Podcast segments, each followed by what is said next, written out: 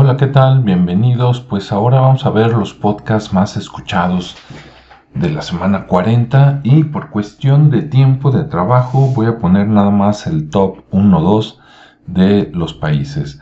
Aquí en España está el podcast de Marian Rojas Estapé y después The Wild Project. Vamos a ver acá con Marian Rojas Estapé para ver si ya tienen nuevos capítulos. Y todavía no tienen nuevos capítulos. Qué malo. Bueno, vamos a ver a Wild Project. Y vamos a ver qué entrevista tiene. Tiene por acá The Wild Project. Eh, Kiko Rivera, ser un meme. Relación complicada con su madre y adicciones.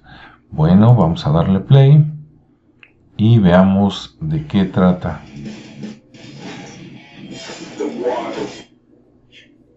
No, no No, ¿eh? fíjate, yo, tengo, tenía mi vida, eh, que si estudios de grabación, que si mis actuaciones, que si mis movidas, que si salía, que si entraba, una copita, otra, pam, pam, pam, yo tenía tiempo para Ajá. esas mierdas, ¿vale?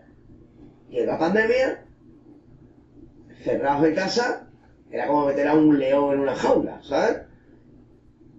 Y conocí Twitch. Empiezas a consumir Twitch. Twitch, Aparte, no, bueno, ese tema también lo hablaremos, Y dando que sé. pero que empieza a conocer Twitch. Ostras, ¿esto qué es? Hostia, gente haciendo directos. Yo veía YouTube, pero yo veía vídeos, no veía directos en YouTube. He visto vídeos, te he visto a ti, he visto al Rubius, he visto a Di Mario, he visto a todo el mundo, Tú ¿no? eres muy seguidor de, de youtubers. Muy. Pero de corazón, que esto no crea a la gente que esto es poser. Tú, Muy. ¿Se puede decir la anécdota? Se puede Es que me contar. parece muy graciosa, si no, no... Se puede contar Pues perfectamente. cuenta la anécdota que me has contado a mí porque yo creo que ilustra muy bien que tú eres una persona normal y que como todos tienes tus ídolos o gente que admiras. Bueno, yo la cuento. Yo soy muy fanático del Rubius. Porque ¿Vale? esto es surrealista. Yo veía sus vídeos, un tío que me caía muy bien sus vídeos, y de repente, eh, hace muy poco, o bastante poco, relativamente poco, sale el documental. Y yo me lo veo. Ostras. Lo veo, y ya el tío me caía bien, pero después de ver eso, dije, hostia, este tío es... Quiero conocer a este tío. Necesito conocer a esta persona. Me encanta. Él y el Imángel, que era su amigo. Me, pare- me parecieron, me parecieron brutal. Entonces le contaba a mi mujer, cariño, mira qué documental he visto este tío en la, en la polla. Quiero conocer a él. Pues qué interesante, ¿no? Que por allá en España veían al Rubius. Y bueno, quieres escucharlo, ya sabes dónde está. Vamos ahora a cambiarnos a Argentina. Y en Argentina el 1-2 es la One y psicología al desnudo. Vamos a ver, vamos a buscar a la One. Ok, aquí está. Y su último capítulo se llama El obelisco con tetas. Ese ya lo escuchamos la semana pasada. Entonces, vámonos al que sigue, que sería psicología al desnudo. Vamos a buscarlo.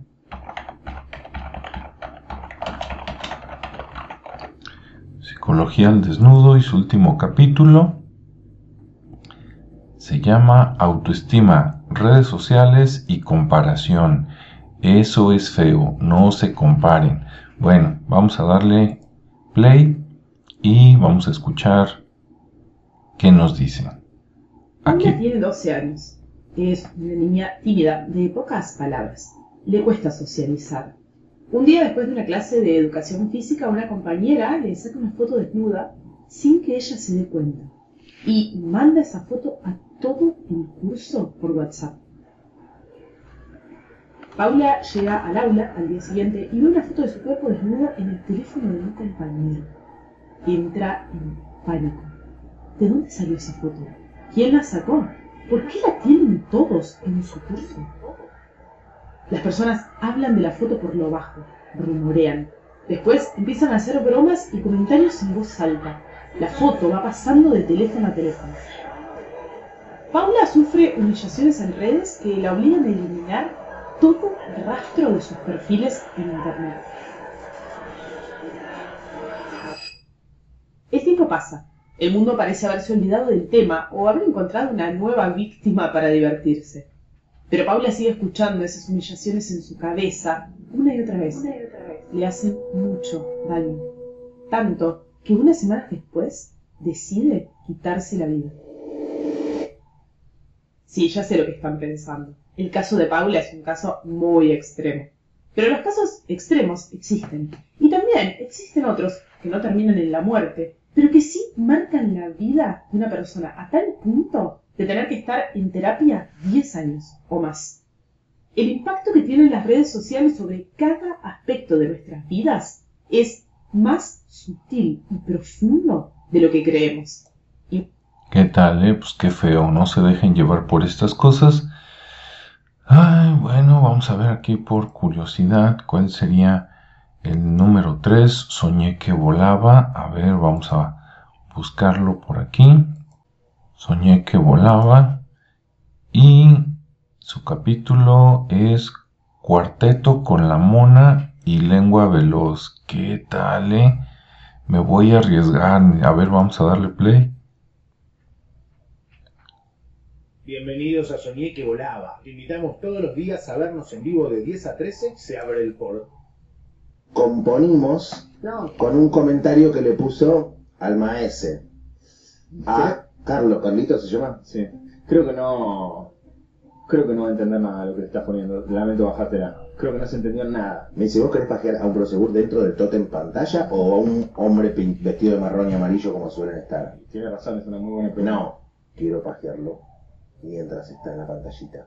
te digo que está mal.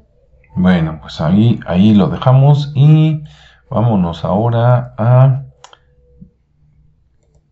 Después de España y Argentina, vamos a ver a México. En México el 1-2 es en boca cerrada, el caso Trevi Andrade. Y número 2, penitencia, ese es nuevo. A ver, vamos a ver en boca cerrada para ver si hay nuevo capítulo. Allá vamos. En boca cerrada. Y ah, uno de los capítulos más tristes, digo, recordando la historia, dice, ah, es otro, al salir de la cárcel, libre del caso Trevi Andrade. A ver, vamos a darle play. Allá va. Durante los últimos 18 años, desde que salí de prisión, me habrás visto en entrevistas de televisión intentando defenderme en 60 segundos, enfrentando a mis acusadoras y compañeras a cambio de ratings o siendo juzgada por periodistas, expertos y hasta por la misma audiencia. Pero primero voy a hablar y voy a contar por primera vez esta historia bien contada, sin interrupciones, sin omitir detalles aunque me duelan. Y para eso tengo compañera de viaje, alguien que me va a ayudar a abrir esta boca que tanto tiempo permaneció cerrada, alguien que me va a empujar a entrar en los recuerdos que no quiero recordar, porque sola no puedo. Muy bien, pues ahí está. Si te interesa saber qué pasó esto hace varias décadas con Gloria Trevi, Andrade y Mari Boquitas, pues ahí está.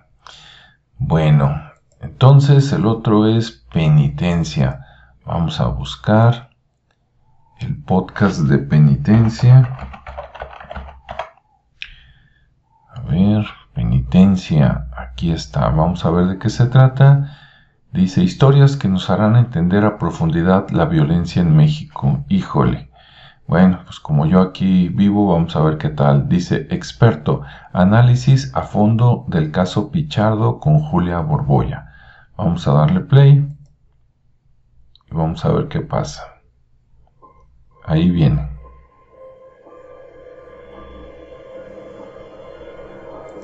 Gracias por estar aquí, de verdad. Es un honor porque cuando me dijiste que sí, tengo que confesar que te escribí con nervios. Cuando me dijiste que sí, dije, qué padre, porque un capítulo como el de Pichardo es un capítulo muy duro, pero cuando yo veía ese capítulo decía, es que de qué vamos a hablar. Y, y me resonaba siete niños y niñas asesinados todos los días en este país.